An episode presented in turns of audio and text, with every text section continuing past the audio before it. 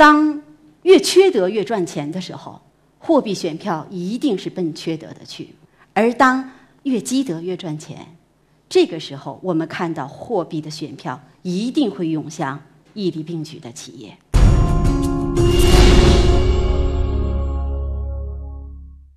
呃，为什么选了这个题目，叫做“企业越积德越赚钱”呢？呃，这个源自于啊，我跟我妈妈之间一个对话。去年早春的时候，有一天凌晨我一点钟回家，这老太太一边给我熬粥，一边就问我说：“你每天早出晚归的，都忙点啥呀？”我说：“我们在鼓励大家屹立并举啊。”老太太接着又问：“啥叫屹立并举啊？”我当时脑子刷刷刷响，我用逻辑跟他讲，我用数据跟他讲，我用案例跟他讲。后来想想，我妈妈八十八岁，认的字不超过八十八个。我说这样啊，屹立并举很简单，就是如何让人也好，单位也好，越积德越赚钱，越赚钱越积德。我妈一听就高兴了，说：“哎呀，孩子，这是大善啊！你们能真能做到这一点，你爸出门。”倒在地上有人扶了，咱家买鸡蛋不会买着假的了。老太太说的是不假，但假设我们真的把企业越积德越赚钱作为一个议题，甚至是作为一个社会和经济发展方向的时候，一定会有铺天盖地的板砖拍过来。这个世界上是不是真的存在屹立并举的企业呢？我们一直在衡量一个赚钱的问题。比方说，最赫赫有名的财富五百强，衡量的是总资产、总利润。它从经济价值角度，它讲的是你的财务贡献；从经济学角度，它讲的是一个经济主体的内部效应；从人文角度，它盯的是一个利。利很重要，没有利就没有发展。但从另外一方面，我们还有一部分人在苦心经营。CSR 企业社会责任，那从价值角度讲，他看的是一个经济主体也好，一个个体也好，你对社会福祉的贡献，对环境保护的贡献，你所产生的外部效应，从人文角度来讲，它的意义的衡量。但是我们发现了没有？经过了两百五十年的工业革命，经过了经济学这么多版本的发展，从来没有一个去把。赚钱和积德综合起来去考量的、去发现的这样一个工具。其实我们想想，中国从北京的同仁堂到上海的冠生园所有的百年老店都是屹立并举的。那我们再看看第一大经济体美国，从六七十年代起来的这个漂亮五零，业绩也好，当时就是价格蛮高的这个股票。但是经过了几十年的增长，仍然是漂亮的大白马股。那我们再拉回来，看看现在全球的新经济，不论是共享经济的代表 Airbnb，啊，还是我们名不见经传，但是正在渐行循环经济的德清源，还是我们的摩拜单车、特斯拉、新能源汽车，所有的循环经济、绿色经济、普惠经济等等。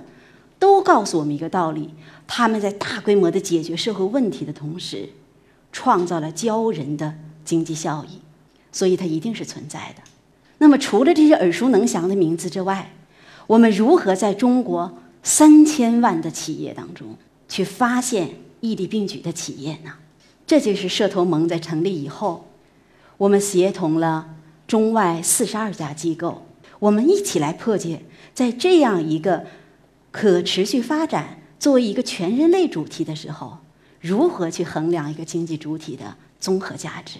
我们在看完了百年老店的企业、美国漂亮五零的企业所有新经济模式，发现他们的共同特征：第一，就是这个企业永远有超越商业利益更高的追求目标。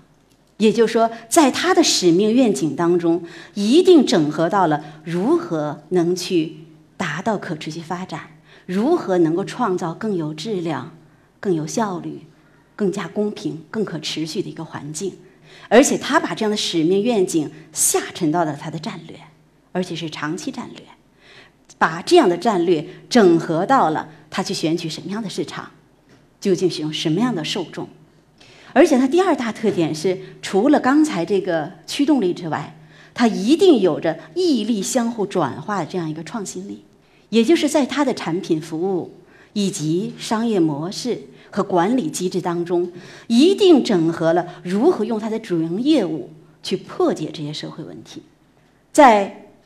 驱动力、创新力之后，它还有非常强悍的一个转化力。就是这些屹立并举的企业，它一定既能够创造经济效益，我们说的内部效益，同时能够对社会福祉和环境保护这样些外部效应做出杰出贡献。那我们就在这个基础上搭建了这样一套工具。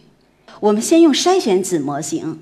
去把这些不合底线的企业筛出去，然后我们再用评分的子模型再把它真正。益与利综合量化评估的结果挖出来，因为在这个筛选子模型当中，它对你的财务的诚信度，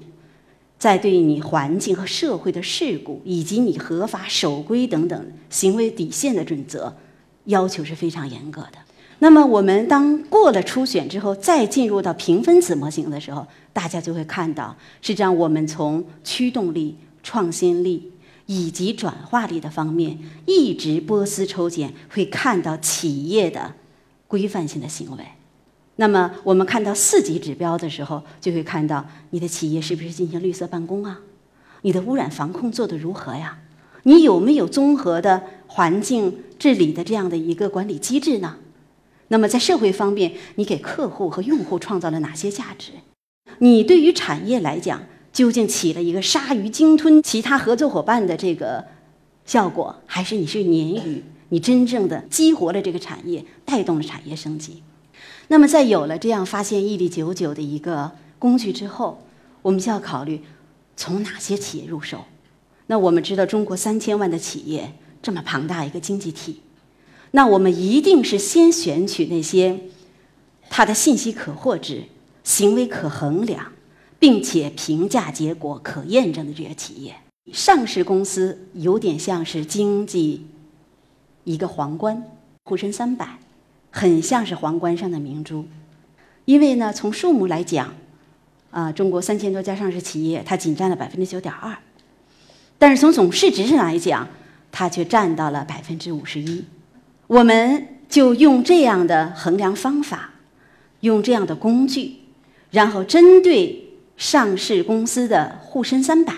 我们就做了一个中国经济实体是否能够屹立并举、如何屹立并举的样本检测。我们大家看一下，上到中国屹立九九排行榜的前九名都是哪些？下面隆重介绍二零一七年度 A 股上市公司社会价值屹立九九排行榜前九强。农业银行、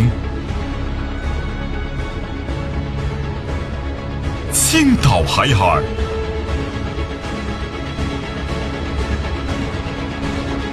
京东方 A、上海石化、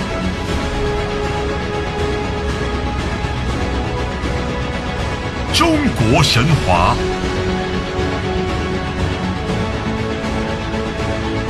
烽火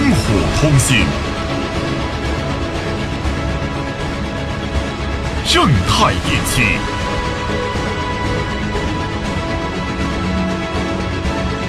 长江电力、中国建筑。向屹立九九及所有践行屹立并举、创造社会价值的企业致敬。来自四十二个机构的六十八个专家，一共工作了十四个月的时间。在期间，我们一共调整了二十六个评估的模型的版本。但是在这个榜单生产之后，我们实行了鸣箱挑战。任何一个人都可以对任何一个排名提出质疑，我们会从数据源一直到评估全部开放，然后请三位专家去复审。我们发现了中国在上市公司当中有这样一批能够屹立并举的企业，他们基本画像是什么样子？他们主要集中在中国的东部经济带，他们基本上营收超千亿，纳税过十亿。当然，这个里面民企只占了百分之四十，但是已经很了不得了，因为沪深三百本身的结构就是央企和国企多。同时呢，它覆盖了所有上市公司的产业板块，以及覆盖了主板、中小板和创业板。那我们就从两个维度来看一下。如果我们从易的维度来解析一下这伊利九九，有五方面，就是从员工权益啊、用户权益，一直到安全运营、合作伙伴啊，以及你的社公益贡献，毅力九九都完美的超出了沪深三百。而在环境保护方面，从综合治理一直到污染防控到绿色发展机遇，仍然超出了百分之二十多。那我们再来看，是不是这些只是一个道德模范呢？这些企业，他们在财务指标上表现怎么样呢？我们看到这六大财务指标：营收、净利润、纳税总额、总市值、平均股息率，就是分不分红，以及市盈率啊，你的这个股票和你的盈利比例到底是有多少？毅力九九也完美的胜出，它超出了沪深三百二十倍甚至三十倍，而超出了 A 股的全股评价几百倍。那我们再把毅和利合起来看一下，这两个图当中，每一个气泡代表了一个毅力九九公司的上榜。左边这个是按它的市值，所以气泡越大，代表这个上榜公司的市值越高。右边代表了它的市盈率，也就是说它气泡越小，